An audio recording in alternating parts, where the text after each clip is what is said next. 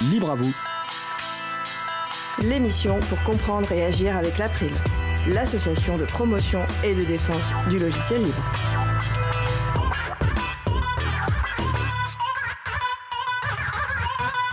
Bonjour à toutes, bonjour à tous. Nous recevons aujourd'hui Simon Poppy, membre du Césaire Occitanie et président de France Nature Environnement Languedoc-Roussillon. Ce sera le sujet principal de l'émission du jour. Également au programme, une goutte de rhum dans un océan de données. Et en fin d'émission, Luc nous enseignera une incantation aussi utile aux professionnels de l'informatique qu'aux passionnés de jeux de rôle, TGMC. Soyez les bienvenus pour cette nouvelle édition de Libre à vous, l'émission qui vous raconte les libertés informatiques, proposée par l'April, l'association de promotion et de défense du logiciel libre. Je suis Étienne Gonu, chargé de mission Affaires publiques pour l'April. Le site web de l'émission est libravou.org. Vous pouvez y trouver une page consacrée à l'émission du jour avec tous les liens et références utiles et également les moyens de nous contacter. N'hésitez pas à nous faire des retours ou à nous poser toutes questions. Nous sommes mardi 26 avril, nous diffusons en direct, mais vous écoutez peut-être une rediffusion ou un podcast. À la réalisation de l'émission, ma talentueuse collègue Isabella. Salut Isa. Salut Étienne et bonne émission. Nous vous souhaitons une excellente écoute. Cause commune, la voix des possibles, 93.1 FM et en DAB+, en Ile-de-France. Partout dans le monde sur causecommune.fm et sur l'appli Cause Commune. Pour participer à notre conversation, causecommune.fm, bouton de chat, salon libre à vous. Nous allons commencer avec la chronique de Laurent et Laurette Costi à cœur vaillant la voix est libre, en direct de leur cuisine. Tiens, papa Robaz, je profite de te croiser dans la cuisine pour t'informer que je me suis permise d'emprunter un ouvrage qui m'avait tapé dans l'œil dans ta chambre. Un ouvrage euh, sur la table de nuit? Oui, oui, sur la table de nuit. Il y en avait un qui dépassait du matelas, mais ça me semblait moins intéressant pour la chronique. Je sais pas pourquoi mon copain Zen oublie systématiquement ses magazines chez moi. Je vais le tenser sévèrement la prochaine fois pour ça. Mais et du coup, le livre, euh, c'est L'enfer du numérique de Dominique Pitron, tu l'as lu? Il n'y a pas beaucoup d'images, je trouve. Je préfère euh, fils des âges farouches. Et bah justement, détrompe-toi, j'ai trouvé une image incroyable pour appréhender la quantité de données brassées par les êtres humains sur cette planète. Planète qui doit assumer chaque jour la matérialité pesante de l'informatique en nuage et en réseau. Je vais te raconter si tu veux. Oui, ça va m'éviter de lire le livre. Je prends. Je pourrais une nouvelle fois usurper pour la chronique. Attends, je prends mon doudou, un petit verre de rhum et tu peux y aller. Ok, bon. Faisons l'exercice de penser que l'octet, multiplié de 8 bits pour mémoire, représente une goutte d'eau. Tu me suis jusque-là? Jusqu'à faisons, ça allait à peu près. À partir du mot exercice et pensée, j'ai décroché, euh, mais vas-y, continue. Bon, euh, pour mieux comprendre, tu peux considérer une goutte de rhum plutôt qu'une goutte d'eau. Bah voilà, c'est tout de suite plus clair. Un octet équivaut à une goutte de rhum. Parfait. Bon, prenons alors un court email. Genre, bonjour papa, comment tu vas? Il pèse autour de 1000 octets et correspond approximativement à 100 millilitres. Autrement dit, un demi-verre. Un demi-verre de rhum, c'est limite, mais ça se boit. La modération étant de mise, je subodore que la suite de l'analogie ne va pas permettre de tout boire au fur et à mesure. Ouais, tu subtors bien, papa potam. Si tu recommences cette opération mille fois, tu as sur la table 1000 verres de rhum à moitié plein. Et avec notre analogie, ça représente un mégaoctet, c'est-à-dire l'équivalent d'une minute de fichier audio au format OGG. Fais attention quand même. Tu es parfois un peu trop dans ton monde libriste et tu oublies d'expliquer aux personnes qui ne connaissent pas que OGG est un format de fichier audio nativement libre, alternatif et plus performant que le format MP3. Mais tout le monde sait ça, papa au base. Tu n'es plus à la page. HTML. Mais arrête de m'interrompre, c'est déjà assez difficile comme ça, père, l'hypopète. On continue donc. Un mégaoctet représente 100 litres de rhum. Ça prend de la place, ça va ça va être compliqué que ces 100 bouteilles de rhum arrangées dans le placard. Bah, rhum arrangé si tu veux, mais plus question de tout boire d'un coup. Et puis, t'as encore rien vu. L'étape d'après, c'est l'équivalent d'une grosse citerne de récupération des eaux de pluie remplie de rhum, soit 100 000 litres. C'est le gigaoctet et c'est comme une vidéo de deux heures. Je vais de ce pas calculer le nombre nécessaire de citrons verts pour les tiponges correspondants. Je dirais environ 500 000 si on considère qu'il en faut un demi pour 10 centilitres. 20 Ah, sur 20 pour toi, mais je continue à filer l'analogie éthylique. 6 millions de livres, soit pratiquement la moitié du catalogue de la Bibliothèque de France, représentent 1000 gigaoctets, que l'on appelle le téraoctet. Ça correspond à 100 millions de livres de rhum, soit environ 27 piscines olympiques. Waouh, des piscines de rhum. Tu sais faire rêver les gens, toi. Hein oh, regarde, j'ai fait une recherche rapide et j'ai trouvé une tranche de citron vert gonflable en forme de fauteuil. Il ne me reste plus qu'à trouver des cigares en chocolat, des lunettes de soleil, et me voilà le roi du nouvel or noir, la donnée. attends, attends, attends, c'est pas fini. Tu vas pouvoir acheter un yacht. D'autant que les oligarques russes font des promos en ce moment. Bon. Après le téraoctet, passons au pétaoctet, soit mille fois plus, encore une fois. Là, c'est 100 millions de mètres cubes et l'équivalent de 2 milliards de photos numériques de qualité moyenne. Je t'avais dit que tu faisais trop de selfies pendant tes vacances. Oui, je suis en mode selfie, mais j'arrive pas à le désactiver. Mais je retourne l'appareil pour prendre des photos. Bon, et donc 100 euh, millions de mètres cubes, c'est 58 fois le volume du canal de Venise. Parfait pour mon yacht. Allez, plus que trois unités à considérer après ça. Il y a d'abord l'hexaoctet. Il faut savoir que 5 hexaoctets correspond à la quantité de données accumulées sur le réseau jusqu'à l'année 2003, qui se trouve être euh, d'ailleurs l'année de naissance d'une vraie génie, ta fille préférée. Pas le choix, j'en avais pas d'autre. Et ces 5 hexaoctets, ça fait 100 km3, soit 11 km3 de plus que le volume du lac Léman. Oh là là, ça commence à me saouler cette mise en abysse de gouttes de rhum. Mais voilà déjà le zétaoctet, soit 1 million de milliards de livres numérisés. C'est le golfe de Californie. Euh, tu sais comment on dit or, le métal précieux en latin? On dit aurum. Je conclus car je sens que les vapeurs d'alcool t'empêchent de te concentrer. Pour l'instant, on en reste au iota-octet, soit 1000 zétaoctets. C'est 100 millions de kilomètres cubes, soit un tiers de l'océan Indien occupé par du rhum. Je suis Baba Aurum.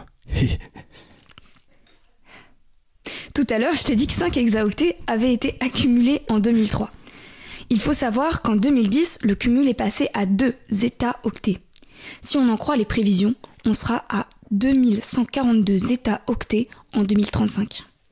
Comme j'ai quand même retenu la table de conversion, malgré mon tiers d'océan Indien de Rome dans le sang, je te fais grâce du lac Léman et de tout le reste puisque ça devient négligeable pour un coma éthylique, ça fera plus de 2 iota-octets.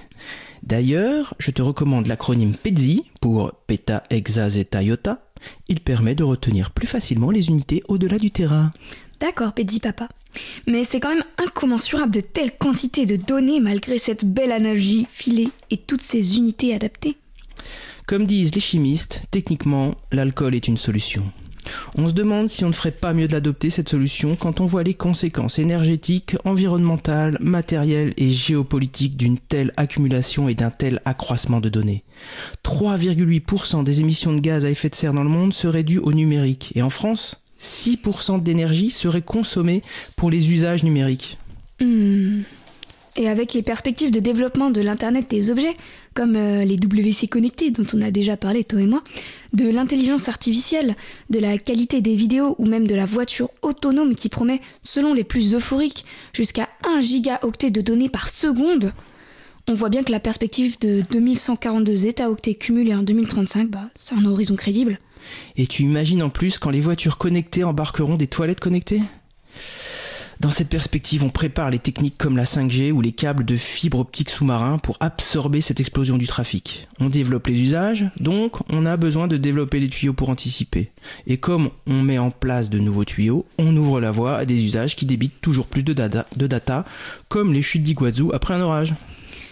Mais comment faire pour limiter les effets néfastes de cette augmentation de création et de stockage de données? On n'arrête pas de me dire que je dois vider ma sainte boîte mail, mais ça me semble un peu tarte à la crème, à la vanille, ce truc. À quoi ça sert d'éviter de remplir un demi-verre de rhum quand 4,7 millions de vidéos sont visionnées chaque minute sur internet et que ça remplit des centaines de citernes de rhum? Pas simple de répondre à ta question. J'aurais tendance à dire que si tu peux agir, agis mais sois lucide sur les effets et sur les mesures qui sont les plus efficaces que d'autres. Priorise en conséquence tes actions car souvent dans tous les calculs d'énergie consommée, la fabrication de l'appareil est purement et simplement oubliée. Ah, on se demande parfois si c'est pas volontaire de parler en priorité de boîte mail à vider. Ça évite d'aborder l'épineuse question du matériel trop souvent renouvelé et de tous les efforts qui sont faits en marketing et en publicité pour faire acheter à gogo. Exactement. Quand on sait que certaines évaluations ont montré que, pour l'envoi d'un mail, 70% environ de l'émission de carbone est due à l'amortissement de la fabrication de l'ordinateur qui sert à écrire ce mail, que 23% sont affectés à l'ordinateur qui sert à le lire, et qu'enfin, il est estimé que seul 1% de l'émission de carbone est à attribuer au transport et au stockage du mail, ça remet en perspective les priorités que l'on doit se donner. Garder le plus longtemps possible ces appareils, les faire réparer plutôt que les changer et acheter du matériel reconditionné sont donc des mesures très importantes pour limiter l'énergie consommée. Longtemps, l'argument d'une consommation énergétique moindre était mis en avant avec l'achat d'un nouvel appareil. C'est désormais terminé. On sait définitivement que fabriquer un nouvel appareil sera toujours bien plus énergivore et avide de ressources. Donc non seulement il faut prolonger la vie des appareils, mais en plus, il faut systématiquement contredire les marketeurs qui utilisent cet argument pour faire racheter de nouveaux appareils. Et en plus, un des moyens de faire durer un ordinateur plus longtemps, c'est de lui installer un système d'exploitation Linux adapté à sa configuration, j'ai bon? Ma fille, on fera de toi quelqu'un de bien, je n'en doute pas un seul instant. Et là, un peu de rhum m'attend, et ce n'est pas parce qu'on en a beaucoup parlé que je ne sais pas le consommer avec modération. Je te poutoute et te souhaite longue vie, ainsi qu'à tes appareils, ma fille. Longue vie aussi au tien, bis, pizzi papa. C'était la chronique à cœur vaillant La Voix est libre, joliment intitulée Une goutte de rhum dans un océan de données et exceptionnellement réalisée en, en direct depuis le studio. Donc merci à Laurette et merci à Laurent pour cette chronique d'utilité publique à réécouter sans modération. Et puis on se dit au mois prochain pour une nouvelle chronique? Au mois prochain, merci. Enfin, Laurent, toi, tu restes, tu restes avec nous car après la pause musicale, c'est toi qui vas prendre les manettes du sujet long de l'émission. Mais avant ça, nous allons écouter K for Cool par Kurumaru. On se retrouve juste après. Je vous souhaite une belle journée à l'écoute de Cause Commune, la voix des possibles. Cause Commune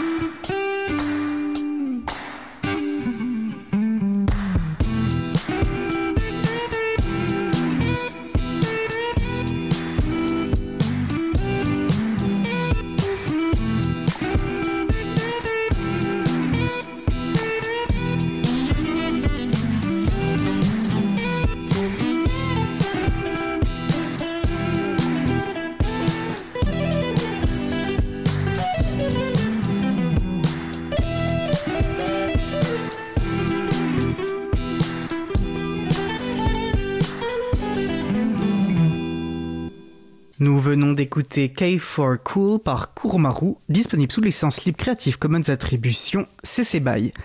Un artiste dont je vous invite à retrouver une présentation sur le superbe site auboutdufil.com. Retrouvez toutes les musiques diffusées au cours des émissions sur causecommune.fm et sur libreavou.org. Libre à vous, libre à vous, libre à vous. l'émission de l'April sur les libertés informatiques. Chaque mardi de 15h30 à 17h sur Radio Cause Commune, puis en podcast. Passons maintenant à notre sujet suivant. Comme je vous l'annonçais avant la pause musicale, j'ai le plaisir de laisser la main à Laurent Costi, chroniqueur donc de Livre à vous et vice-président de l'April, qui va interviewer Simon Poppy, membre du Césaire Occitanie et président de euh, France. France Nature Environnement. Voilà, merci Laurent. Je me perdais dans mes notes. Je t'en prie. Et ben du coup voilà, n'hésitez pas à participer euh, à l'échange sur le salon web dédié à l'émission, sur le site causecommune.fm, bouton chat. Je pourrai relayer à Laurent vos éventuelles questions. Et Laurent, je te laisse la parole. Ben, merci Étienne. On va. Alors je pense que Simon nous a rejoint. Oui, bonjour. Bonjour Simon. Alors très bien, parfait. Euh, alors euh, Étienne a dressé un petit peu euh, ton, ton profil. On va revenir, euh, on va revenir de- dessus. On va, on va te présenter. Donc tu es membre de la commission du Césaire Occitanie. On va expliquer aux gens ce que ce que c'est que le Césaire parce que ce n'est pas forcément très connu. Alors c'est une commission en plus un peu large hein, puisque c'est aménagement du territoire, politique environnementale et énergétique transport, infrastructure, numérique, logement si j'ai bien si j'ai bien résumé et par ailleurs président de France Nature Environnement Languedoc-Roussillon. Est-ce que tu peux peut-être éclaircir un peu ces deux ces deux facettes s'il te plaît? Oui, oui. Alors donc, euh, France Nature Environnement Languedoc-Roussillon, c'est une fédération d'associations de protection de la nature et de l'environnement euh, au niveau régional, donc qui regroupe à peu près une cinquantaine d'associations et qui fait euh, elle-même partie du mouvement national France Nature Environnement, qui est FNE, plus connu sous le nom de FNE. Euh, voilà. Et professionnellement, moi, je me définis comme écologue. Euh, je suis docteur en écologie avec à la base une formation d'ingénieur forestier, donc je suis pas du tout euh, issu du domaine de l'informatique ou du numérique, si ce n'est euh, comme utilisateur. Euh, mais bon, la question des libertés numériques, pour moi, elle est importante et je suis notamment adhérent de l'April. Et puis donc je suis membre du Conseil économique, euh, social et environnemental régional d'Occitanie, le Césaire, en tant que représentant de France Nature Environnement. Et c'est dans ce cadre-là que j'ai participé récemment à la production d'un avis euh, sur le numérique, euh, comme vous l'avez dit, par euh, la commission qui s'occupe notamment de l'aménagement du territoire et, qui a beaucoup de compétences, et notamment les numériques. Est-ce qu'on peut éventuellement expliquer ce que c'est qu'un Césaire et puis le lien éventuel avec le CESE Oui, alors euh, le rôle des Césaires, en fait, ce qu'il faut comprendre, c'est que le Césaire, c'est la seconde assemblée régionale. Beaucoup de gens l'ignorent, mais il faut savoir qu'il en existe une euh, dans chaque région française. Euh, les Césaires, c'est des institutions qui sont pas toutes jeunes, hein, puisque ça a commencé en 1954. Alors elles ont évolué au fil du temps. Euh, et puis au fil de l'évolution des préoccupations politiques, puisqu'au début c'était juste des conseils d'expansion économique. Après, en 1964, ils sont devenus des commissions de développement économique régional, donc on était toujours vraiment centré sur l'économie.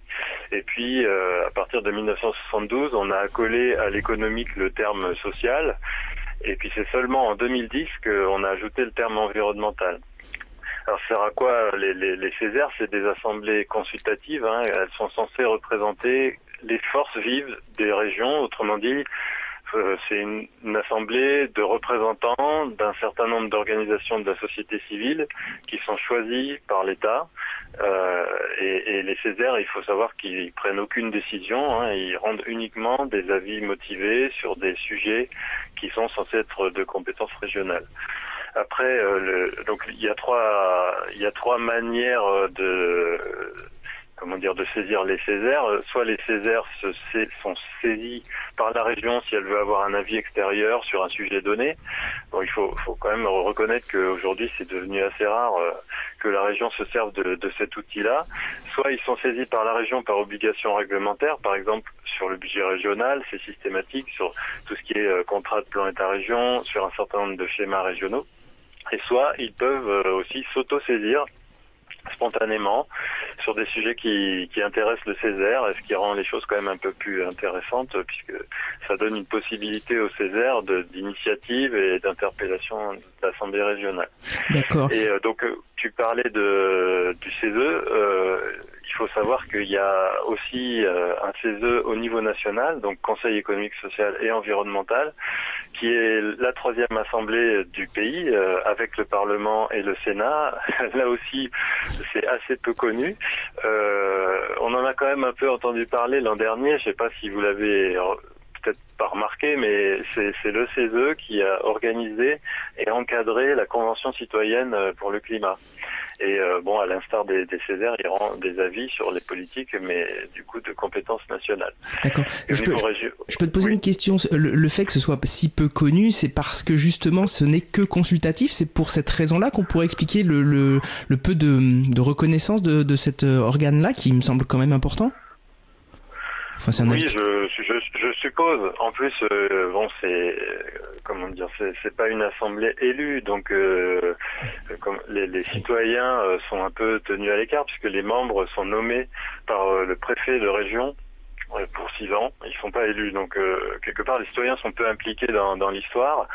Et effectivement, bon, c'est c'est une institution qui est un peu comment dire, un peu ancienne et qui passe un peu inaperçue. C'est dommage parce que ça, produit quand même des, avis qui sont intéressants et, euh, et surtout euh, la différence avec les assemblées. Euh, comment dire délibératives, décisionnaires, c'est qu'on est un peu moins, comment dire, pressé par l'urgence de disons que le, le, Césaire peut se permettre d'avoir des, des, réflexions un peu plus sur le long terme, de prendre le temps de réfléchir et, de, de, poser des avis, de consulter, de faire tout un tas d'auditions, etc. Donc euh, c'est ça, ça, a un intérêt pour ça.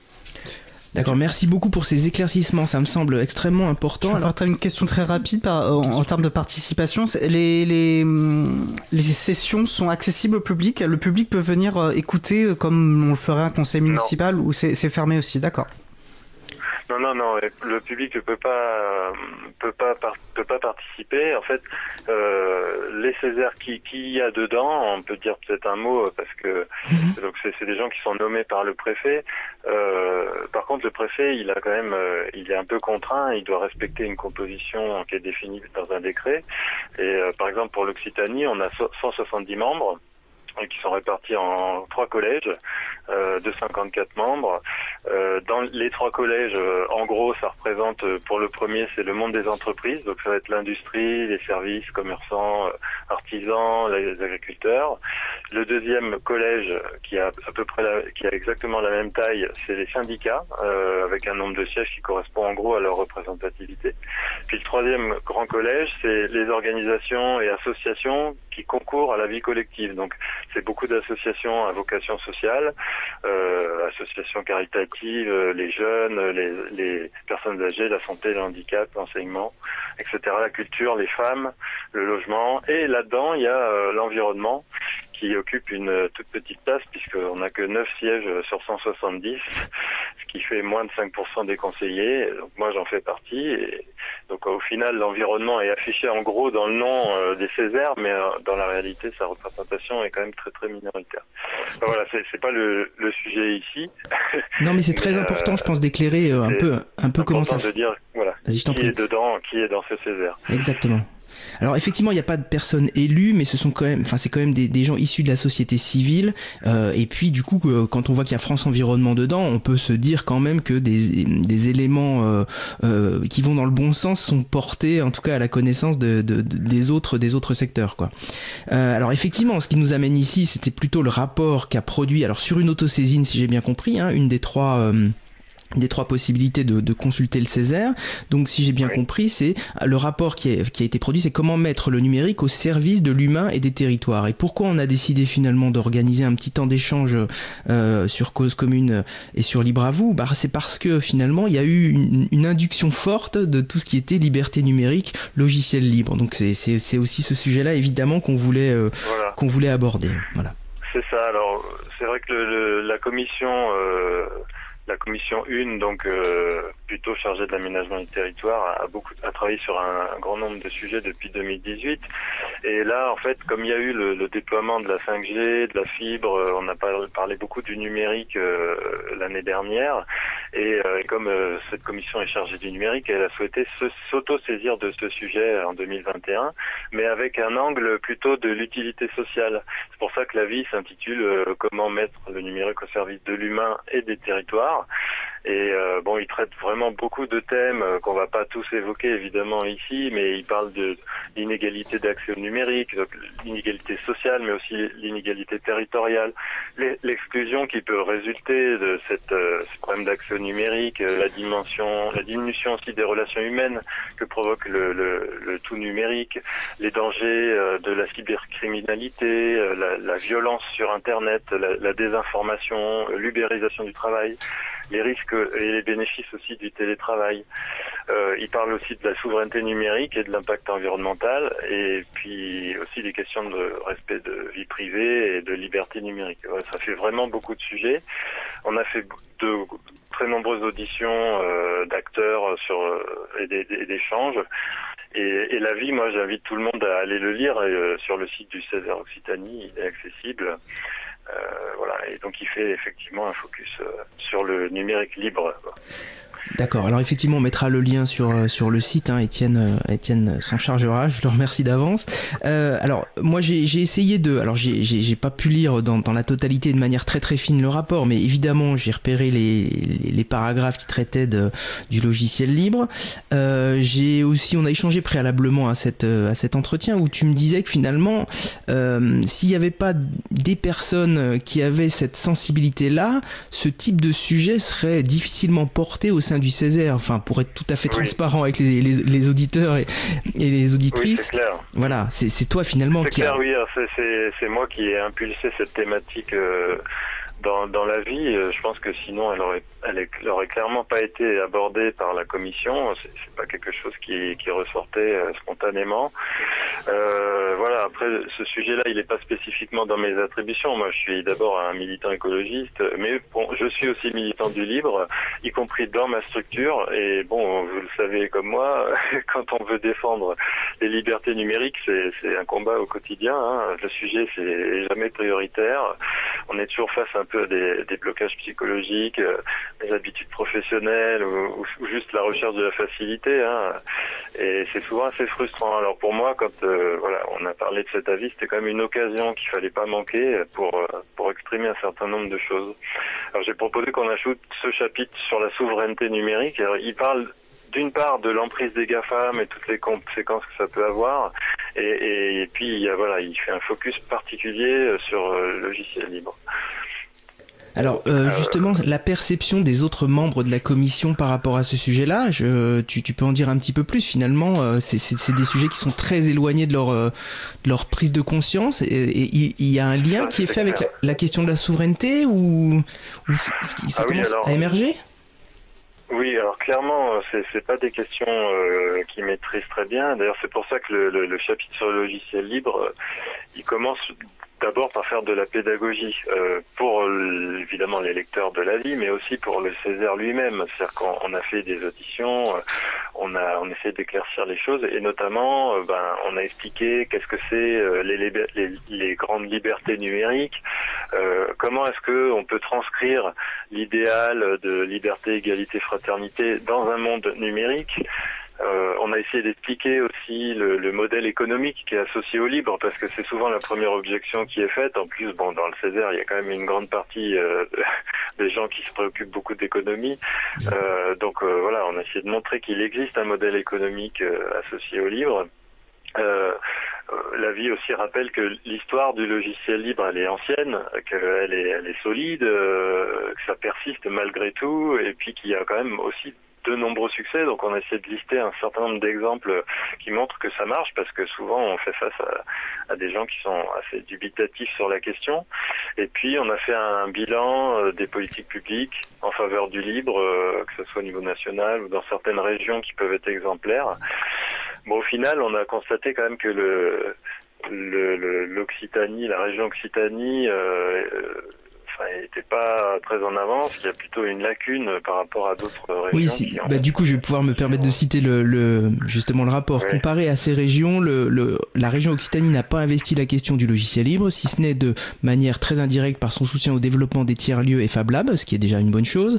Bien qu'il y ait sur le territoire de la région Occitanie un certain nombre de collectivités en avant sur la question, voire carte des adhérents de la Dulact par exemple, le Césaire constate un manque d'initiatives mutualisantes de la part de la région Occitanie. Donc, euh, donc cet avis voilà, transcrit exactement ce que tu, étais en train de dire.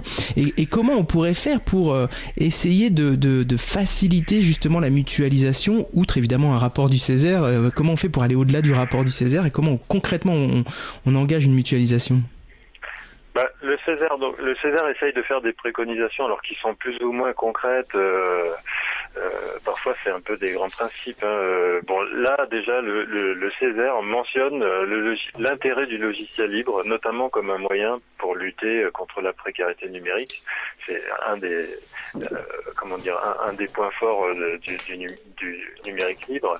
Et, puis, le thème sur lequel il a fait beaucoup de comment dire de de préconisation, c'est la question de la souveraineté numérique, en parlais tout à l'heure.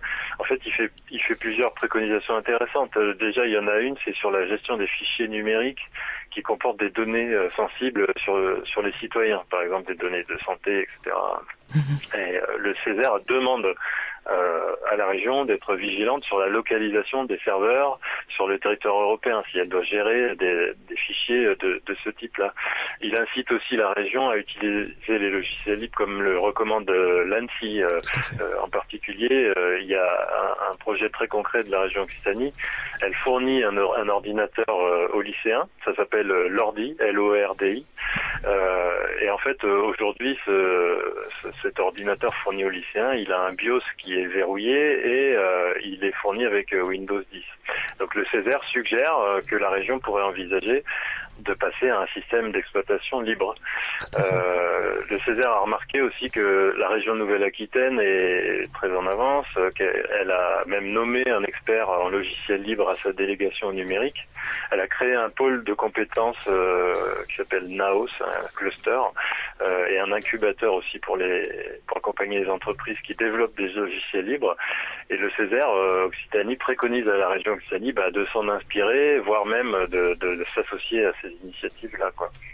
Après, il y a, il y a aussi euh, le, une préconisation qui, euh, qui, incite à, favoriser le passage des administrations logicielles libres et à sortir de la dépendance aux GAFAM. Ça va de pair d'ailleurs avec la, une autre préconisation qui, qui euh, incite la région à faire un bilan de sa propre dépendance aux GAFAM. Euh, d'ailleurs, si, si, vous allez voir l'avis le, du Césaire en ligne, vous verrez que on voit tout de suite qu'il a été produit sous un logiciel Microsoft puisque c'est affiché. Et donc il y a voilà, il y a beaucoup de, de, de progrès à faire, y compris dans l'administration régionale. Euh, donc déjà qui doit se montrer exemplaire. Et puis par ailleurs, la région, vous savez, distribue pas mal d'aides mhm. euh, financières. Donc le César préconise à la région de soutenir euh, plus fortement les associations et entreprises du logiciel libre euh, voilà, et puis aussi de privilégier l'utilisation de logiciels libres à l'école, l'équipement en matière matériel informatique reconditionné, et, des choses, euh, des choses comme ça. Alors effectivement, j'avais raté, euh, j'avais raté le, le, petit, le petit clin d'œil à Microsoft dans, dans, dans, le dossier. Alors néanmoins, je, je effectivement, j'avais noté quelques préconisations où, où les GAFAM sont mentionnés comme, comme des choses à, à essayer d'éviter à l'avenir. Alors moi, j'avais relevé de favoriser l'intégration du numérique libre et de la maîtrise du code dans l'éducation dès l'enfance et de limiter l'entrisme des GAFAM, donc là on, retrouve bien ce que, je disais à l'instant. Dans les marchés publics, de donner la priorité aux entreprises du logiciel libre, mais pas de l'imposer et de laisser le choix. Donc euh, ça c'est toujours euh, euh, une discussion qu'on peut avoir, mais en tout cas il, est important de faire prendre conscience de la pertinence de regarder d'abord ce qui, existe en logiciel libre et comment on peut mutualiser, de développer des initiatives mutualisantes à l'échelle régionale pour favoriser le passage des administrations au logiciel libre et la sortie de leur dépendance aux GAFAM de soutenir plus fortement les associations et entreprises du logiciel libre régional. Alors je voulais justement peut-être avoir quelques éclaircissements. Est-ce qu'il y a des, euh, entreprises ou euh, justement des, associations qui sont un peu euh, reconnues sur, sur l'Occitanie par rapport à, cette thématique? Ben, y a, alors moi je pense à la Dulac, à l'April. Après, moi-même, je suis pas, j'ai pas une connaissance très fine de, de ce secteur-là. C'est celle que j'ai repérée. Après, en fait, là, tu parlais des, du fait de ne pas obliger euh, à utiliser des logiciels libres. Il y a eu un débat, en fait, euh, au sein de la commission. il faut savoir que dans la commission, on a des représentants des entreprises qui font du développement logiciel ou des, choses comme ça, enfin, des entreprises du numérique, mais qui sont pas forcément dans le livre. Et c'est elles qui ont insisté pour que euh, il n'y ait pas de ce genre de préconisation un peu trop forte en mhm. faveur du logiciel libre. Donc c'est des gens représentants du, du, secteur informatique qui ont obtenu ça. Bien sûr. Le problème de, de, ces avis-là, c'est que c'est euh, les uns obtiennent euh, un peu quelque chose, les autres obtiennent autre chose. Donc il y a un effet moyennant quand on essaye de, quand on débat avec une telle diversité d'acteurs euh, et qu'on essaye de rédiger un avis. Et donc euh, bon, voilà, on arrive des fois à quelques petites incohérences où parfois ça réduit un peu les, ambitions de, de, certains. Quoi. Bien sûr, mais de toute façon, on sait très bien que s'il avait fallu imposer, ça, ça, a presque plus d'effets néfastes à, à, long terme que, que quand on essaye de montrer la pertinence au quotidien et, et, et l'usage qui, qui, fonctionne de, par, par, une transition euh, euh, accompagnée, quoi, par, par exemple. Ça montre, ça montre quand même que on, on, a été capable, malgré cette diversité d'acteurs euh, au sein du Césaire, de tomber d'accord sur, un, sur ces préconisations-là qui sont quand même pas si anodines que ça. Après, moi, je regrette un peu qu'on n'ait pas fait euh, des libertés numériques comment dire un, un, axe central de tout la vie. Là, on en a fait un chapitre à part.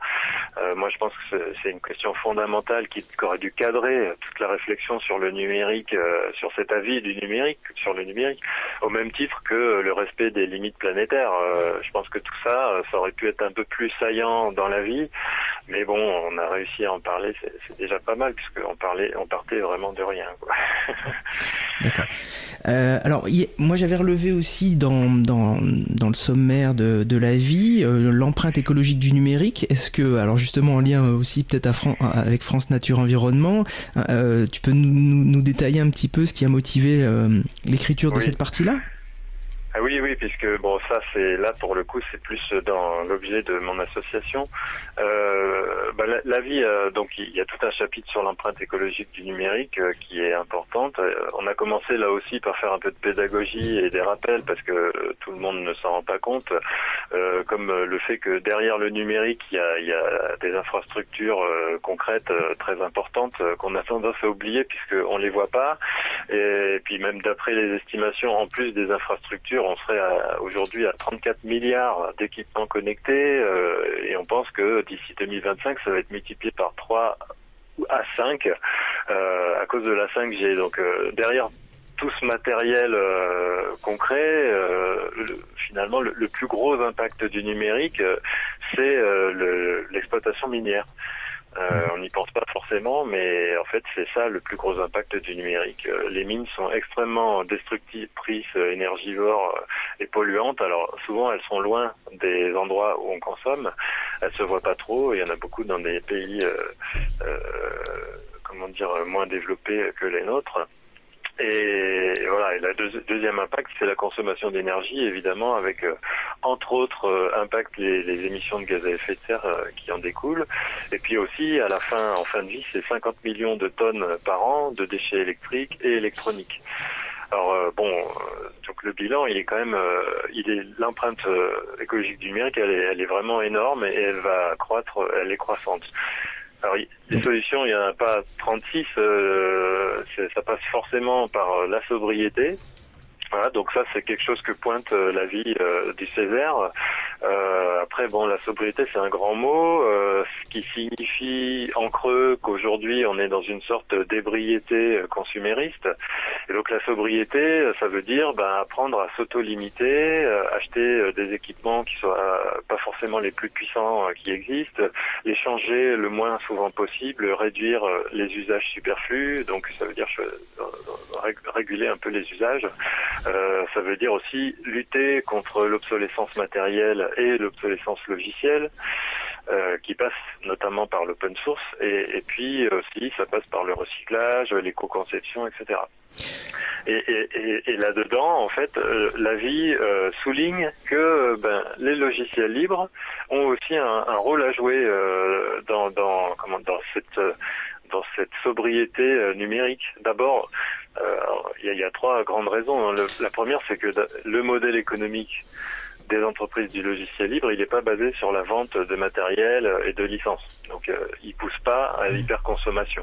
Il est basé sur la vente de services. Euh, donc, c'est quelque chose qui va dans le bon sens. Ensuite, les systèmes libres, ils consomment généralement moins d'énergie parce qu'ils répondent uniquement à, des besoins des utilisateurs. Ils n'imposent pas tout un tas de choses euh, non souhaitées par l'utilisateur et, inutiles. Donc, euh, c'est des, systèmes qui sont sobres en énergie.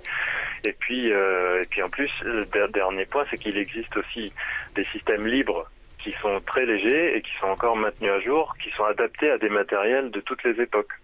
Et donc ça, c'est la base en fait de l'économie du réemploi. C'est-à-dire pour pouvoir réemployer des matériels un peu anciens, ben, il faut avoir des, logiciels. et, dans le monde du libre, on trouve ça c'est très éclairant et ça fait fortement lien avec la, chronique que, j'avais préparée euh, juste avant notre sujet, puisqu'on s'était servi du, livre de Dominique Pitron. On va devoir faire une pause, euh, euh, Simon. Je vais repasser la, parole à Étienne et puis on, reprendra la suite hein, sur, sur la question de l'empreinte écologique, les risques du numérique pour la santé. On, voilà, on enchaînera. Merci Laurent. Oui, c'est vraiment passionnant de, de vous écouter. je vais, avant de lancer la pause musicale, évoquer juste notre émission numéro 125 où nous avions reçu notamment Agnès Crépet de Fairphone et qui revenait sur un point que vous avez évoqué, euh, Simon Poppy, sur euh, euh, l'enjeu de l'exploitation minière et qui alors expliquait justement l'engagement de, de, Fairphone par rapport à, cet enjeu. Donc je vous invite à retrouver le podcast sur libre à vous slash 125. Mais je vous propose pour voilà, se reposer un peu les méninges de faire une courte pause musicale. Nous allons écouter Allons voir par Demi-Sel. On se retrouve dans deux minutes. Belle journée à l'écoute de Cause Commune, la voix des possibles. Cause Commune 93.1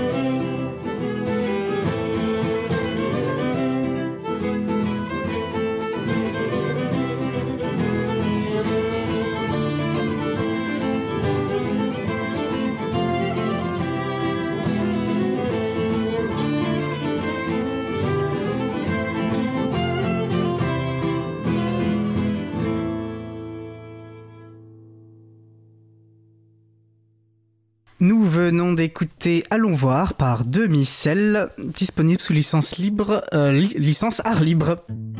Retrouvez toutes les musiques diffusées au cours des émissions sur causecommune.fm et sur libreavoue.org. Libre à vous, libre à vous, libre à vous. L'émission de l'April sur les libertés informatiques. Chaque mardi de 15h30 à 17h sur Radio Cause Commune. Nous écoutons donc un échange animé par euh, Laurent Cossy, vice-président de l'April, avec Simon Poppy, membre du Césaire Occitanie, et notamment qui a rendu un, rapport très intéressant sur la, place du numérique dans nos vies. Je te rends la parole, Laurent. Voilà, comment mettre le numérique au service de l'humain et des territoires. C'était le rapport qu'a produit le Césaire Occitanie. Et donc nous étions en train de parler de l'empreinte écologique du numérique, euh, effectivement, qui, euh, qui n'est pas du tout euh, éthéré comme on peut le penser et puis comme on aime à nous le faire croire. les conséquences pour la planète sont sont de, de, plus en plus avérées et de plus en plus lourdes d'ailleurs. Donc je repasse la parole à, à Simon Poppy, euh, qui, a, qui, a, été membre de la commission et qui va peut-être compléter et puis enchaîner aussi sur la question des risques de, du numérique sur la santé, qui a été évoquée dans le rapport. Oui. Oui, alors pour finir là sur la sobriété euh, dont on était en train de parler, on a parlé en fait du, du choix, l'importance du choix des consommateurs, des citoyens consommateurs, euh, mais en fait euh, la sobriété ne peut pas reposer uniquement sur le libre choix des consommateurs, euh, surtout si le consommateur en question se fait matraquer de publicité toute la journée qui le pousse à faire exactement l'inverse euh, de ce qu'il faudrait faire. Donc il faut évidemment aussi des politiques publiques qui aillent dans le sens de la sobriété à grande échelle. Euh, et, le problème c'est que quand on sort des, discours sur les petits gestes individuels, des choix individuels de consommation, en fait, euh, bon, on se heurte très vite à un mur dans le monde politique dès qu'on commence à remettre en question le modèle de société dans lequel on vit et, notamment les dogmes économiques en vigueur. Bon, ça, moi, j'ai pu le constater aussi euh, au sein du Césaire et c'est pour ça que dans la vie du Césaire, bon, on, on constate que euh, là aussi, il y a, il y a à la fois un discours qui est très euh, développementiste, c'est-à-dire le Césaire demande à ce qu'on déploie la fibre et la 5G partout le plus rapidement possible au nom du droit d'accès universel. Enfin, il y a tout un tas de raisons évidemment à, ça et de l'équité territoriale, euh, voilà. Mais d'un autre côté, on a aussi cette réflexion pour un numérique plus sobre et, donc quelque part, il y a, il y a un moment donné, on peut s'interroger sur euh, bah, le fait que c'est, il y a peut-être des incohérences ou en tout cas ça se heurte et, et la vie euh, lui-même, il est quand même dans une, une espèce de schizophrénie entre cette volonté affichée de développer le numérique le plus possible, partout, le plus vite possible, et en même temps euh, de limiter les impacts environnementaux. Le, le pire, c'est qu'il en a conscience, puisque il y, y, a une préconisation, euh, moi qui m'a fait un peu sourire, mais qui dit euh, euh, il faut euh, donc le, le, Césaire incite à dénoncer le double langage qui consiste à inciter les gens à faire des efforts de sobriété et dans le même temps les pousser à consommer un maximum. L'avais relevé. Très bien en fait. C'est très bien que le Césaire en ait conscience, mais c'est vrai que quand on lit le, la vie, moi je reste quand même un petit peu sur ma faim. Par exemple, j'aurais bien aimé qu'il soit clairement dit que le déploiement de la fibre, euh, aujourd'hui, il est contraire à la sobriété si les usages ne sont pas régulés. Le, niveau de besoin, il n'est pas le même euh, pour faire de la chirurgie à distance ou simplement même pour faire du télétravail ou pour regarder des vidéos euh, en ultra HD quoi. Euh, voilà, mais ça c'est politiquement incorrect de le dire aujourd'hui. Oui, parce que et, on pourrait. Alors je me permets, je me permets d'interrompre oui. Simon, mais effectivement après euh, le problème de cette question-là qui est tout à fait légitime, hein, je trouve moi, c'est la question de la neutralité du net. C'est-à-dire qu'on va par contre rentrer en questionnement vis-à-vis -vis de cette euh, sacro-sainte entre guillemets euh, question de la neutralité du net. Pour certaines communautés, c'est compliqué d'aborder ce sujet-là. Donc oui, on est aussi bien, pris en, bien sûr, en, Il y a une question de liberté derrière, mais mais, mais justement, il y a un moment où euh, la question de comment dire des limites planétaires forcément impose des limites à nos libertés. La, la question, c'est comment est-ce que on, elles sont gérées, comment elles sont décidées collectivement. Exactement. est-ce qu'il y a de la justice sociale dans dans les limites qui sont posées? Voilà, est-ce que les uns ont des privilèges et, les autres les autres subissent? Voilà. Donc cette réflexion là, moi je, je trouve que on n'est pas allé assez loin encore dans cet avis sur ce, cette réflexion-là. Elle, elle, est complexe et puis peut-être c'est pas au niveau régional qu'elle doit avoir lieu. Euh, mais en tout cas, c'est un peu le, le regret que j'ai. Oui, tout à fait. Voilà. Et, et, et, du coup, c'est vrai qu'on on le sent bien ce contraste hein, dans le rapport. Euh, on parle à un moment donné quand même d'éteindre, euh, d'éteindre les appareils, de les mettre en veille la nuit. Et c'est vrai que euh, ça rend vraiment. Enfin, est-ce que c'est la, la, première des mesures à mettre en œuvre? Je dis pas qu'il faut pas la mettre, mais est-ce que c'est la première des mesures à mettre en œuvre face à ce, à ce que tu disais, la, la, la, force, la puissance des GAFAM qui, qui, qui nous encourage à acheter toujours plus, toujours plus, plus vite et de recycler, enfin de, de changer d'appareil encore, encore plus rapidement, quoi. Bien sûr. Ouais. Donc on le retrouve on le retrouve effectivement dans le, dans le rapport. Après sur la, santé, là tu parlais de la santé, euh, bon très rapidement parce que finalement on n'a pas dit énormément de choses, mais ce que dit le Césaire sur euh, la question notamment des, des ondes, puisque c'est le sujet euh, un peu clivant, ben, le Césaire lui constate que la question n'est pas tranchée scientifiquement et que ça reste une question clivante. C'est-à-dire que même nous, on a constaté au sein de, de, notre commission que voilà, c'était un sujet sensible. Et, euh, nous, à France Nature Environnement, pour, enfin, pour nous, c'est un peu pareil. Hein. On est très critique par rapport aux, messages alarmistes, euh, comment dire, sans fondement scientifique solide. Clairement, aujourd'hui, il n'y a pas de fondement scientifique solide. Euh, on est aussi assez critique face à tous les discours qui diabolisent euh, la, technologie en elle-même. Par exemple, la 5G, pour nous, c'est pas pas la 5G qui est mauvaise, c'est plutôt, il faudrait plutôt s'interroger sur l'usage qu'on en fait, et c'est les usages qu'on en fait qui peuvent être euh, mauvais. Voilà, concernant les ondes, euh, étant donné qu'il n'y a pas aujourd'hui de, la question n'est pas tranchée scientifiquement de manière solide, en fait, ça veut dire que peut-être il y, a, un problème, mais donc on demande d'appliquer le principe de précaution. Et puis par ailleurs, euh, en termes de santé, ça c'est ce que rappelle l'avis du Césaire euh, aussi, il ne faut pas oublier que le numérique euh, il, a bien d'autres répercussions sur la santé qui sont beaucoup plus documentées et avérées. C'est euh, tous les impacts euh, sur les troubles visuels, sur les troubles liés à la sédentarité, donc tous les, les troubles musculosquelettiques, etc qui sont liés à un mode de vie, euh, voilà, où on est devant son ordinateur toute la journée, et puis aussi des, des troubles psychologiques, euh, euh, dans certains cas, euh, des troubles même d'addiction au jeu, etc. donc tout ça, c'est des choses qui sont importantes hein, et sur lesquelles il faut absolument qu'il y ait de la sensibilisation. Et donc là-dessus, le, César constate. Après, il fait pas vraiment de préconisation particulière à part voilà faire de la sensibilisation au maximum. Euh, mais, mais, mais il n'a pas euh, de solution clé en main quoi. Euh, voilà. Au, total, en fait, enfin, il faut rappeler qu'il y a quand même 52 préconisations dans dans la vie sur, du Césaire sur le numérique, sur tout un tas de sujets. Autres, il y a la fracture numérique, les aides sociales, la formation, le télétravail, la cybersécurité, etc. Donc, moi, j'incite tout le monde à, à aller regarder cet avis pour voir un peu alors, j'avais relevé aussi page 131 justement, alors je continue dans, dans, les recommandations, j'en avais relevé quelques-unes, mais inciter la région à faire un bilan de sa dépendance aux GAFAM concernant ses outils numériques, ordinateurs, tablettes, systèmes d'exploitation, logiciels de bureautique. Je trouve que cette démarche-là, elle est extrêmement intéressante parce que ça peut permettre de mesurer l'ampleur finalement de, de l'entrisme de ces structures-là. Euh, par contre, à mettre en œuvre, c'est peut-être pas simple. Ça, c'est euh, le type de préconisation qui est assez classique euh, venant du Césaire, c'est-à-dire quand on a un phénomène comme ça, la première chose euh, à faire pour prendre des bonnes décisions politiques, c'est de bien observer et de bien mesurer le phénomène.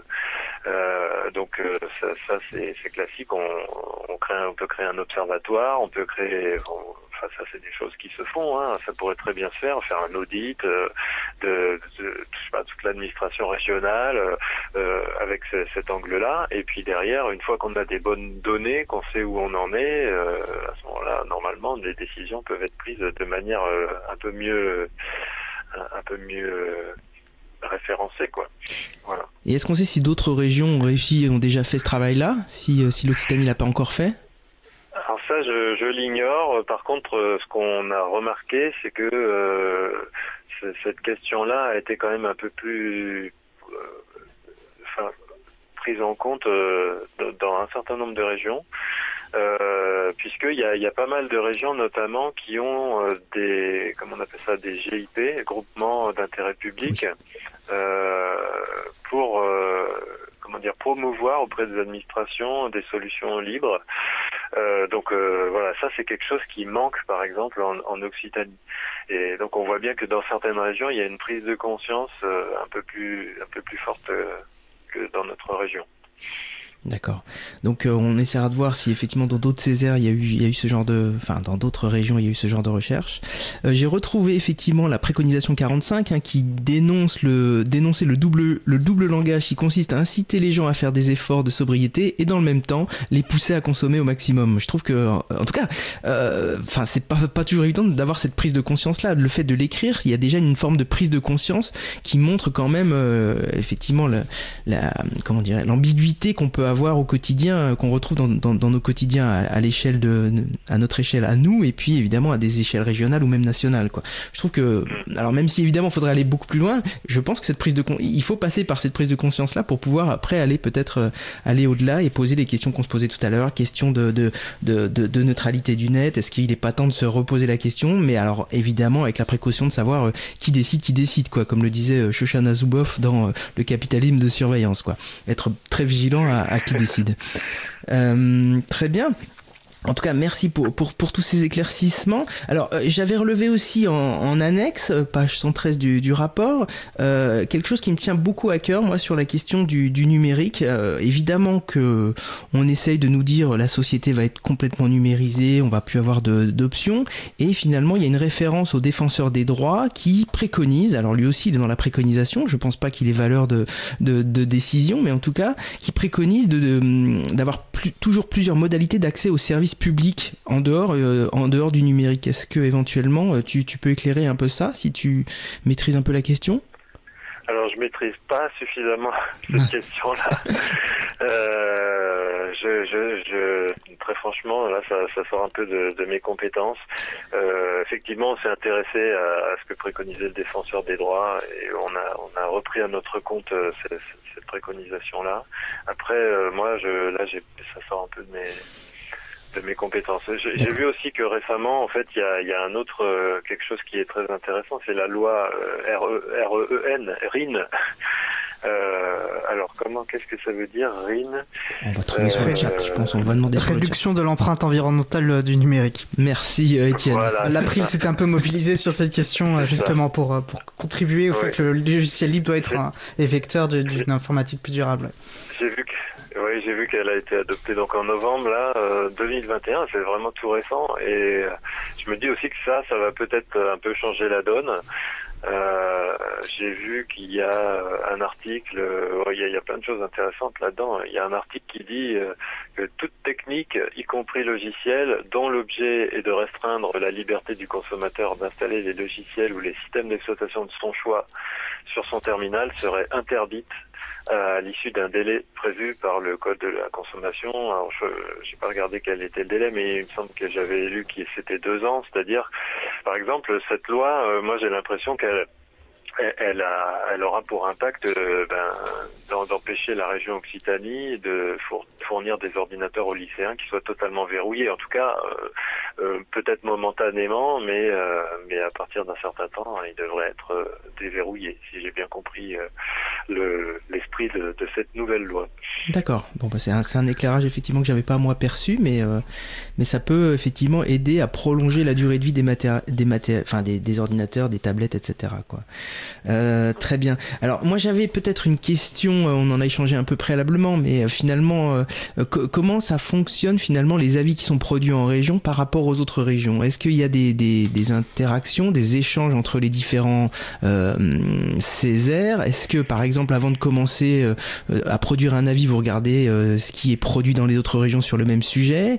Comment ça c'est fédéré Alors fédéré c'est peut-être pas le bon mot, mais comment comment le CESE s'empare aussi de, de toute la matière qui est produite. Est-ce que tu peux, tu peux nous éclairer un peu? Et, la question évidemment sous-jacente, hein, c'est euh, euh, quel effet un, avis euh, qui, comme celui qui vient d'être produit peut, peut, peut avoir à, court, moyen, long terme? Oui. Alors, bon, d'abord sur les relations entre Césaire, les différents Césaires, les CESE, bon, il y, y, en, a, il y en a pas énormément. c'est déjà compliqué de, de, travailler en interne euh, dans chaque Césaire. Euh, il y, a déjà toutes les relations entre les différentes commissions, etc. à mettre en œuvre. Donc, euh, quand même complexe. Euh, sur ce sujet du numérique, j'ai pas connaissance qu'il y ait des interactions entre les Césaires. Par contre, ça, arrive. Par exemple, là, sur la pollution de la mer euh, par les plastiques, là, c'est un peu, l'urgence euh, maritime. Il va y avoir un événement mutualisé qui, est, en construction pour l'automne 2022. Euh, qui va se passer à Montpellier d'ailleurs. Donc ça, ça, arrive parfois qu'il y ait des des, euh, des actions communes entre ces aires. Euh, après, les conseillers des Césaires font partie de structures nationales. C'est des associations. Moi, je fais partie d'une association nationale et les syndicats, pareil, font partie d'organisations nationales. Donc, on peut avoir des liens informels avec nos homologues d'autres Césaires, ce qui crée pas mal de liens transversaux entre les Césaires. Et, c'est mon cas, par exemple, puisqu'il y a, y a d'autres membres de FNE dans la plupart des Césaires, et aussi avec le, le CESE. Euh, puisqu'on a aussi des, membres euh, dans les CESE. Après, sur le, qu'est-ce qu'on peut espérer euh, Moi, j'espère que la région Occitanie, elle va suivre certaines de ses préconisations. Si, si, si on reste à la, question du libre, il y a quand même de quoi faire si on compare avec les politiques d'autres régions. Donc clairement, on a mis en évidence qu'en Occitanie, il y a un petit effort à faire.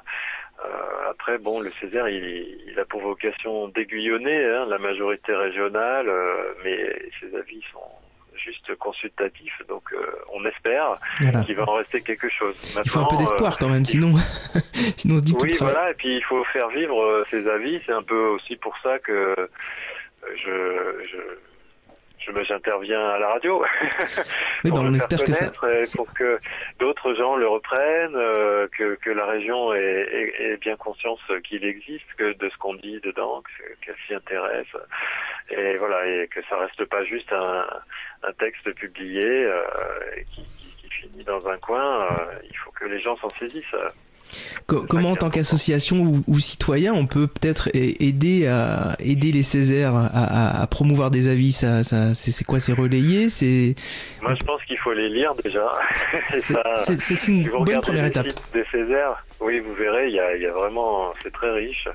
Et puis, puis voilà, il faut, il faut pas hésiter à les utiliser dans, dans vos plaidoyers. Euh, il faut, il faut les citer. Il faut, euh, voilà, il faut, faut s'y référer. Euh, pas hésiter. C'est vrai que ça, quand un Césaire a, préconisé telle ou telle chose, euh, ça, a quand même un, certain poids. Euh, quand, on quand on s'y réfère dans un argumentaire.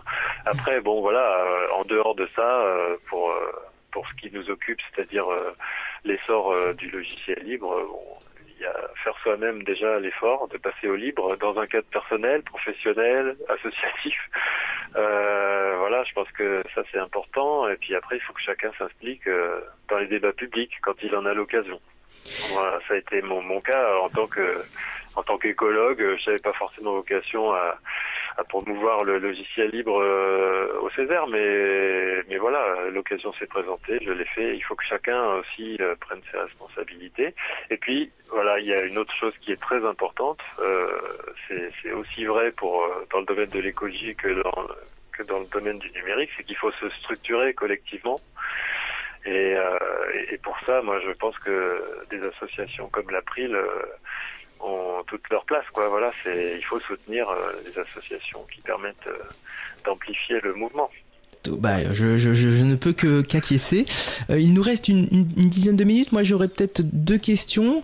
Euh, encore, peut-être la question de l'école, on l'a un peu évoqué hein, sur euh, le matériel fourni aux, élèves, mais finalement, euh, il y a plusieurs échelons. D'abord, il y a les collèges, les écoles. On sait bien que les décideurs se, se situent pas au même niveau. Euh, bon, alors évidemment, le Césaire a fait un avis un peu global, mais est-ce qu'il y a des moyens d'agir un peu plus concrètement qu'un avis un peu global? Ça, c'est peut-être une première question. Et puis, euh, et puis après, peut-être, euh, bah, je, je, te, je, te, laisserai conclure. Euh, peut-être répéter le, message le plus important de, de, tout, de cet échange que nous avons pu avoir euh, dans, dans, les 10 minutes qui nous restent. Alors, bon, pour l'école, euh, bon, le Césaire, euh, dans, dans, dans, sa compétence, puis dans les compétences régionales, s'il y a quand même les, les, les lycées, moi, je pense que la, la, région a des moyens d'agir, en tout cas au, au, moins au niveau des lycées.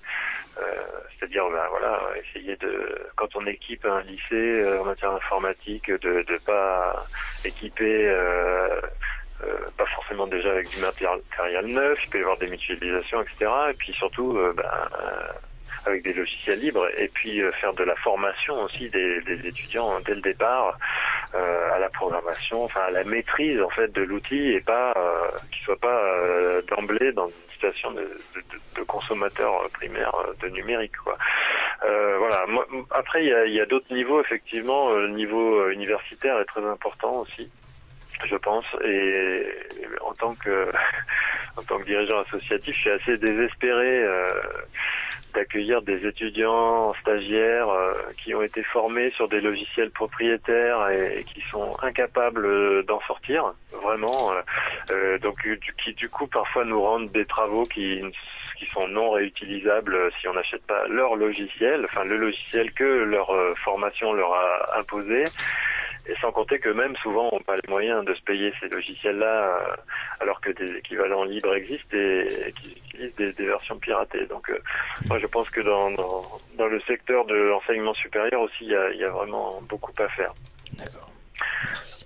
pour pour l'école, euh, et, et je pense que ça se passe bon, peut-être un peu au niveau régional, mais ça, ça se passe surtout euh, au niveau réglementaire. Je sais qu'il y avait eu plusieurs tentatives euh, de, de, faire passer des textes qui sont un peu plus contraignants, euh, et, et, je sais qu'à chaque fois, euh, ça a été un peu, euh, comment dire, détricoté, et amendé et affaibli. Et, et bon, voilà, c'est un combat qu'il va falloir continuer à mener. Après, sur que retenir moi, en fait, il y a quelque chose qui me frappe un peu, c'est que euh, dans le monde, euh, comment dire, du, du, du, militantisme social, qui est quand même très, prétend, très présent au Césaire, hein, bon, au travers des syndicats, des associations euh, sociales, euh, aussi des, je vois, c'est un peu pareil aussi dans les partis politiques, euh, on va dire de gauche, quoi. je trouve qu'il y a une faible prise de conscience de l'importance de, de, de, des questions de liberté euh, numérique. Vraiment, je, euh, on a des, parfois des militants qui toute leur vie ont, se sont battus pour les libertés euh, en général hein, dans la société. Et puis euh, bah, quand on passe dans le, le monde numérique euh, d'un coup euh, c'est comme si bah, c'est comme ça. Voilà il n'y a, pas d'alternative et, je trouve que voilà c'est très regrettable. Il y a peut-être un effet générationnel Moi, je, bon c'est sûr qu'il y a un peu un effet générationnel en tout cas dans des instances comme le Césaire mais voilà, j'espère que ça, ça, ça, va changer parce que dans un monde qui devient complètement numérique, euh, bah, si on s'intéresse pas aux libertés numériques, euh, je, pense que l'avenir euh, est très sombre. oui, je converge avec ce constat. Hein. C'est vrai que c'est pas toujours euh, pas toujours simple de faire comprendre les enjeux qui sont liés à, aux libertés informatiques. Et euh, moi, je découvre aussi des associations qui qui sont très sensibles à la question de de l'aval, c'est-à-dire euh, comment comment soigner finalement quelque part, comment euh, essayer de faire comprendre aux jeunes qu'il faut avoir tel plus, enfin pas avoir, mais euh, leur faire prendre conscience de leurs usages, etc. Donc ils sont plutôt dans dans l'aval, mais mais ne se posent pas du tout la question de de l'amont quoi. Et donc du coup c'est cette, mise en cohérence de, de se préoccuper de l'aval et de l'amont me semble me semble vitale. Et effectivement on est, on n'a encore pas abouti sur euh, sur cette mise en cohérence je dirais. On avance mais on n'a pas encore abouti euh, à tous les échelons associatifs je dirais euh, écoute... nous, nous, nous c'est pareil, hein. nous, nous aussi à France Nature Environnement, on, te... on, a, on, est traversé par ces réflexions et c'est pas toujours évident euh, euh, je veux dire, on, on, est très divers et, et, et c'est pas toujours la priorité de se préoccuper des, des, logiciels libres. Après, il y a quand même eu un certain nombre d'expérimentations intéressantes. Par exemple, tout le mouvement quasiment FNE est passé sous Civi CRM, hein, qui est un, mm -hmm. un, système libre de gestion de tout ce qui est les, les bases de données, les contacts, etc. Donc euh, il y, a, y, a y a des expérimentations, il y a des réflexions en cours, mais c'est vrai que nous aussi, hein, euh, on a encore pas mal de progrès à faire. Je, pense qu'on pourra peut-être te, te, réinviter hein, ultérieurement pour, euh, pour justement que tu nous expliques comment c'est engagé, euh, comment se poursuit la, la migration peut-être vers le, le, logiciel libre à France Nature Environnement, en Occitanie ou peut-être même euh, à l'échelon national, parce que c'est toutes des questions de réseau. C'est ce que tu disais tout à l'heure, hein, on est obligé de se mettre en réseau pour, pour peser plus. Euh, comment on travaille en réseau, enfin voilà, toutes ces questions. On, on, a déjà eu des sujets comme ça avec certaines, certaines associations, mais euh, du coup avoir une, une, une perspective et, diverse, et une diversité de, de, de vision. Moi, je trouve ça toujours extrêmement riche, extrêmement intéressant, quoi. Donc voilà, on te, réinvitera. Je vais, je vais peut-être devoir clore le, le, sujet, Étienne. peut-être que on va en rester là pour pour cette fois, sauf si Simon, tu as un dernier mot, une dernière, une dernière minute. pour la prochaine invitation, peut-être qu'il faudra faire appel à, un technicien plus plus compétent que moi sur les arcanes informatiques de la fédération. Mais en tout cas, je vous remercie vraiment de m'avoir invité à m'exprimer sur ce sur cet avis du Césaire. Et voilà, je vous encourage à, nouveau à, le lire euh, et vive le logiciel libre. Euh, merci beaucoup Simon et je, répète, lisez lisez ce, cet avis. Oui, merci beaucoup pour, cette, pour ce témoignage et puis euh, pour ces belles, euh, ces belles paroles de conclusion. Et euh, bah, du coup, effectivement, vous mentionnez, je vais juste peut-être profiter, juste le temps de faire cette petite aparté, vous mentionnez le, la loi pour une réduction de l'empreinte environnementale du numérique, qui est effectivement, alors on sait qu'un des facteurs importants, c'est l'obsolescence l'obsolescence logicielle et qui consiste notamment dans ces, ces systèmes de restriction d'installation euh, de logiciels. Euh, c'est des restrictions qui rendent difficile, voire impossible, l'installation de, de, systèmes d'exploitation libre euh, sur un ordinateur et souvent sous des prétextes de sécurité. On sait que c'est un, un, gros enjeu pour la, durabilité des, des systèmes. et donc l'April avait poussé un, un, amendement pour rendre bah, ce genre de restriction euh, illicite.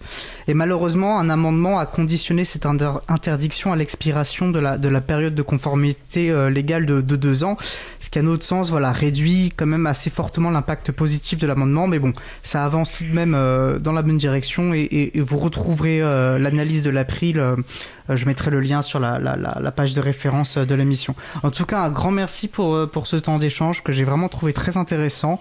Et justement, on n'a pas forcément besoin toujours d'une lecture technique. Et je pense que c'est important aussi de savoir prendre ce pas de recul d'une lecture politique des enjeux. Et, et, je pense que ce rapport permet cela et cet échange aussi. Merci beaucoup Simon, merci Laurent. Merci Étienne. Merci Simon. Et je... Merci beaucoup. Et ben, je vous propose à présent de faire une pause musicale. Alors après la pause musicale, nous retrouvons une nouvelle pituite de Luc. Mais en attendant, je vous propose d'écouter Room 208 par Aerocity. On se retrouve juste après. Belle journée à l'écoute de Cause Commune, la voix des possibles. Cause Commune 93.1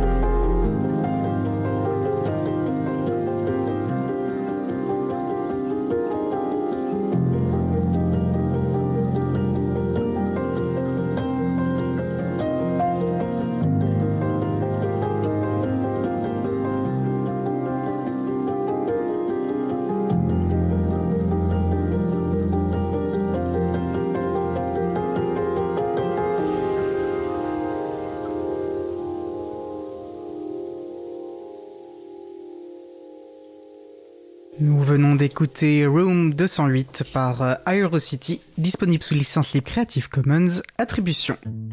Retrouvez toutes les musiques diffusées au cours des émissions sur causecommune.fm et sur libreavoue.org. Libre à vous, libre à vous, libre à vous. L'émission de l'April sur les libertés informatiques. Chaque mardi de 15h30 à 17h sur Radio Cause Commune, puis en podcast. Je suis Étienne Gonu de l'April, nous allons passer à notre dernier sujet. Savez-vous ce que signifie TGMC Une incantation aussi utile aux professionnels de l'informatique qu'aux passionnés de jeux de rôle. Non? Eh bien Luc va nous donner la réponse. On écoute donc sa nouvelle pituite et on se retrouve juste après, toujours sur Cause Commune, la voix des possibles. Pendant le débat que j'ai pris bien soin de ne pas regarder, Macron a fait le buzz avec son C'est pas Gérard Majek ce soir. En 2018, il avait affirmé qu'il n'y avait pas d'argent magique. Faut croire que Macron n'est pas un fan d'Harry Potter. C'est pas demain la veille qu'on le verra se dandiner avec un manche à balai coincé entre les cuisses dans un championnat de Quidditch. Dommage. Je peux comprendre ça, je fais moi-même partie de la secte des rationalistes. Mais je dois bien admettre que la pensée magique, ça a ses vertus. Chez les développeurs, par exemple. Pour situer les développeurs, ce sont des créatures dans lesquelles on verse du café d'un côté et qui pissent du code de l'autre. Les développeurs, donc, ont leurs incantations et leurs pratiques ésotériques. Combien de fois ai-je entendu que leur machin était tombé en marche? Ils chérissent la méthode agile qui commence par des rituels. L'informatique est peuplée de fanatiques qui s'étripent pour savoir quel est le meilleur langage, la meilleure techno. Faire un mauvais choix, et c'est le malheur qui s'abattra sur son projet. L'informatique, c'est aussi les superstitions consistant à ne pas faire de mise en prod le vendredi, et ce doute mystique sur son propre code qui impose de tout constamment tester, mais pas en prod. Tout ça pour continuer à produire des bugs au final. L'informatique a même ses rebooteux dont l'adage est dans le doute reboot, si ça rate, format. La pensée magique, ça rend la vie plus simple, mais encore faut-il que ça tienne debout. Par exemple, dans le dernier Spider-Man au cinéma, le Docteur Strange utilise ses pouvoirs non pas pour altérer le cours du temps, mais pour faire oublier qui est Peter Parker à la Terre entière. Oui, mais au début du film, l'information est partout à la télé et sur les réseaux sociaux, donc même si tout le monde oublie cette info, il ne faudrait pas longtemps avant qu'il retombe massivement dessus, donc ça ne peut pas marcher. Or, il y a en jeu de rôle une notion qu'on appelle le TGCM pour Ta gueule, c'est magique Le scénario de Spider-Man ne tient pas debout Ta gueule, c'est magique. Et quand on observe notre réalité, on s'aperçoit que la notion y est utile également. Amazon, avec sa rentabilité hors pair, ne paye pas d'impôts chez nous pour l'année 2021, parce qu'elle est en déficit sur le territoire national. Elle y a pourtant accumulé plus de 50 milliards d'euros de chiffre d'affaires. Comment c'est possible? Oh, ta gueule, euh, c'est magique Et puis Amazon est loin d'être le seul, hein. Même McKinsey, le fer de lance des cabinets de conseil, qui a bénéficié de contrats publics juteux pour refaire le boulot de nos fonctionnaires, n'en paye pas non plus. Par contre, pour livrer des rapports anémiques et des diaporamas réchauffés, il y a du monde. Mais comment Oh, ta gueule, c'est magique On dit que les cabinets de conseil sont pro, neutres et cantonnés à des sujets techniques, mais il y a quand même des hauts cadres français de McKinsey qui ont fait campagne pour Macron, et de l'autre côté de l'océan Indien et Pacifique réunis, leur branche américaine est mouillée dans le scandale des opioïdes. Elle travaillait à la fois pour la FDA et Purdue Pharma et se vantait auprès de ses clients privés de son influence sur l'autorité publique. Pourquoi ça serait différent de chez nous? Ta gueule, c'est magique Bon, autre sujet. J'ai le privilège de travailler dans une boîte qui a vendu son âme à Microsoft. Une collègue inspirée a renommé un truc dans l'abominable Teams et depuis les fichiers du groupe ne s'affichent plus. J'ai fait appel aux experts de la hotline et après des interventions multiples et des escalades de support suffisantes pour se retrouver au sommet de l'Everest, l'expert a émis un avis technique et circonstancié. Il s'est passé des trucs bizarres et ça marche plus. Ça, plus les synchro foireuses, les fichiers Office qui peuvent s'ouvrir dans trois environnements différents, avec à chaque fois un périmètre fonctionnel particulier, qui sont enregistrés on ne sait pas où dans un cloud nébuleux, les liens qui pètent spontanément, font que les gens se posent des questions. Quelqu'un m'a demandé, je reformule un petit peu, Comment ça se fait qu'on dépense un pognon de dingue dans une telle usine à gaz, buggée et fonctionnellement conçue avec le cul, alors que la jet Alfresco qu'elle avait juste avant marchait au poil? Ta gueule, c'est magique, que je lui ai répondu. Et dimanche dernier, j'ai encore une fois fait mon devoir de castor électoral. Mais comment ça se fait que notre régime politique mette au pouvoir un candidat que ne désire vraiment que 20% max de la population en âge de voter? Magique aussi, sans doute. Mais cette fois, j'ai décidé de tenter des exorcismes. Je vais m'astreindre à appliquer une compensation Macron. Un peu comme la compensation carbone, ça consiste à financer des initiatives qui révèlent et combattent ces turpitudes, militent pour ce qui devrait être nos priorités. Ce ne sera certainement pas magique, mais au moins j'aurai tenté un truc. Nous venons d'écouter la pituite de Luc sur le sujet TGMC.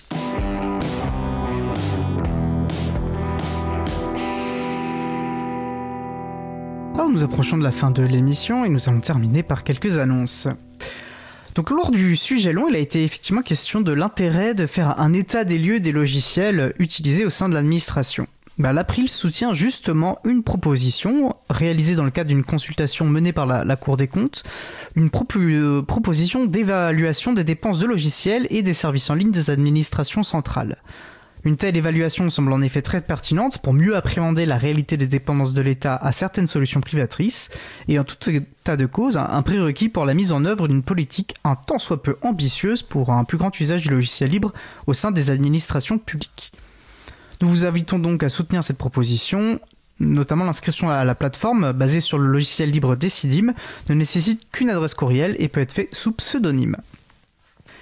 Alors l'April organise un April Camp les 18 et 19 juin 2022 euh, en présentiel dans le 11e arrondissement à Paris et à possible aussi d'y participer à distance.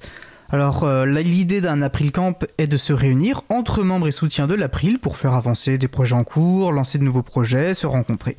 Les projets peuvent être de nature technique, sur des outils de communication, etc. Tout le monde, membre ou pas de l'association, peut participer en fonction de son temps disponible, de ses compétences, de ses envies. Donc n'hésitez pas à nous y retrouver. La 11e édition des Geek Ferries aura lieu du vendredi 3 au dimanche 5 juin au château euh, de Celles-sur-Cher, dans le Loir-et-Cher. Alors là, c'est une annonce de service pour nos membres car nous cherchons des bénévoles pour animer notre stand. Donc si vous êtes disponible, vous pouvez vous inscrire sur notre page wiki euh, et nous demandons de le faire avant le 29 avril à 9h. Le, vous retrouvez bien sûr le lien sur la page référence de l'émission. Nous avons aussi appris aujourd'hui que le milliardaire euh, Elon Musk avait tout simplement, hein, dans le plus grand des acheté Twitter aujourd'hui. Alors si vous utilisez cette plateforme, et avant de voir peut-être ce que, ce que cette personne va décider de faire avec son nouveau jouet, nous vous invitons à venir découvrir le réseau libre de microblocking Mastodon. Alors pour rejoindre Mastodon, il faut s'inscrire à une des instances parmi toutes celles qui composent ce réseau fédéré. Et puis par exemple, bah, vous pouvez euh, rejoindre, euh, vous pouvez vous inscrire à, au euh, pardon, à l'instance du Chapril, la contribution de l'April au collectif des hébergeurs alternatifs neutres, ouverts et solidaires, le collectif Chaton. Donc venez nombreux et nombreuses, on est super sympa. Et j'en profite bah, pour faire un très grand merci à l'ensemble des bénévoles qui font vivre le Chapril. Et comme d'habitude, retrouvez l'ensemble des événements et des organisations libristes près chez vous sur l'agenda du libre.org. Donc notre émission se termine. Je regarde le temps on a encore un peu de temps. Cela dit, bah, l'occasion, on va vous rappeler aussi que nous voilà, nous diffusions, euh, l'April diffuse sur la radio Cause Commune, qui essentiellement tient beaucoup sur, euh, la contribution bénévole. Donc, euh, qui dit bénévole dit aussi besoin euh, bah, d'aide financière. Donc, n'hésitez pas à, soutenir, euh, la radio par le don. Si vous aussi contribuer euh, sur d'autres choses, n'hésitez pas à prendre contact avec l'émission, avec la, radio. Euh, ce sera toujours le bienvenu. Euh, vous pouvez aussi, ne serait-ce que nous laisser euh, des messages sur le répondeur de la radio, voilà, pour partager et pour partager vos retours et dire euh, et partager votre amour pour la radio Cause Commune, qui est vraiment une superbe radio effectivement, et c'est un vrai plaisir de participer à ce projet à travers notre contribution euh, libre à vous. Donc euh, voilà, notre émission se termine et je vais remercier les, personnes, bien sûr, qui ont participé à l'émission. Laurent et Laurette Costi, Simon Poppy, l'incroyable Luc. Aux manettes de la régie aujourd'hui, Isabella Vanni. Merci également aux personnes qui s'occupent de la post-production des podcasts, Samuel Aubert, Elodie Daniel Giraudin, Languin, toutes et tous bénévoles à l'April, Quentin Gibaud, qui découpe euh, le podcast euh, complet en podcast individuel par sujet. Et merci à Olivier Grieco, le directeur d'antenne de la radio. Vous retrouverez sur nos sites libravou.org toutes les références utiles ainsi que sur le site de la radio causecommune.fm. N'hésitez pas à nous faire des retours pour nous indiquer ce qui vous a plu, mais aussi pour, euh, mais des points d'amélioration. Nous, accueillons vraiment très, avec beaucoup de plaisir les différentes contributions, euh, ces différentes contributions, notamment car quand on, parle ainsi à la radio, on, ne voit pas à qui on parle, on ne sait pas qui nous écoute, et ce genre de, euh, de retour nous fait vraiment plaisir. Donc euh, vous pouvez aussi nous poser voilà, les questions et nous y répondrons en direct ou lors d'une prochaine émission. Toutes vos remarques et questions sont les bienvenues à l'adresse contact at. Euh, nous vous remercions d'avoir écouté l'émission. Euh, si vous avez aimé cette émission, n'hésitez pas à en parler le plus possible autour de vous et à faire connaître également la radio Cause Commune, la voix des possibles. Donc la prochaine émission aura lieu en direct le mardi 3 mai 2022 à 15h30. Notre sujet principal portera sur la reconversion professionnelle vers les métiers de l'informatique. Donc c'est un le sujet long a été enregistré la semaine dernière par ma collègue Isabelle Avani, un échange vraiment passionnant avec des profils atypiques. C'est vrai que nous avions déjà fait ce, ce un, tel sujet sur la conversion professionnelle euh, et justement voir la, la, diversité des, des, profils, la diversité de ces, de ces parcours montre euh, justement tout ce qu'il est possible de faire en informatique et euh, c'est vraiment euh, euh, c'était vraiment un échange passionnant. Donc nous vous souhaitons. Alors je, je brade un peu parce qu'effectivement il nous reste une minute. Euh... Il y a encore une minute, donc pour préciser qu'on a déjà fait une émission sur la reconversion professionnelle vers les métiers de l'informatique et euh, on a enregistré en fait un échange avec deux personnes qui euh, sont reconverties dans des métiers en lien avec le libre. Euh, donc une chargée de communication pour une association qui est en lien avec le libre et un médiateur numérique. Voilà, juste pour la précision. Parfait, merci beaucoup Isa. Alors Laurent, oui. Je veux, je veux juste dire que à ma décharge, euh, l'horloge murale a deux minutes de d'avance, donc ça m'a un peu perturbé pour pour le sujet tout à l'heure. Voilà, ça, ça meuble. Oui, parce qu'on peut pas juste rendre l'antenne et laisser du blanc, mais euh, voilà, c'est aussi, euh, c'est le, l'échange était vraiment intéressant. Je pense que c'était pas la peine de se presser. C'est, c'est la vie du direct. Je pense que personne nous en tiendra trop rigueur. On va bientôt entendre de toute façon notre le superbe générique. À l'occasion aussi peut-être de rappeler ce qu'est ce générique. Il s'agit de Weston, euh, réalisé par Realaz. Voilà, il est en train de partir. Un morceau voilà, qui, fait partie de l'identité de Libre à vous et qu'on a toujours plaisir à rediffuser. Euh, et bien sûr, un morceau sous licence libre. Donc, bah, nous vous souhaitons de passer une belle fin de journée. Et comme je vous le disais, on se retrouve en direct le 3 mai. Et d'ici là, portez-vous bien.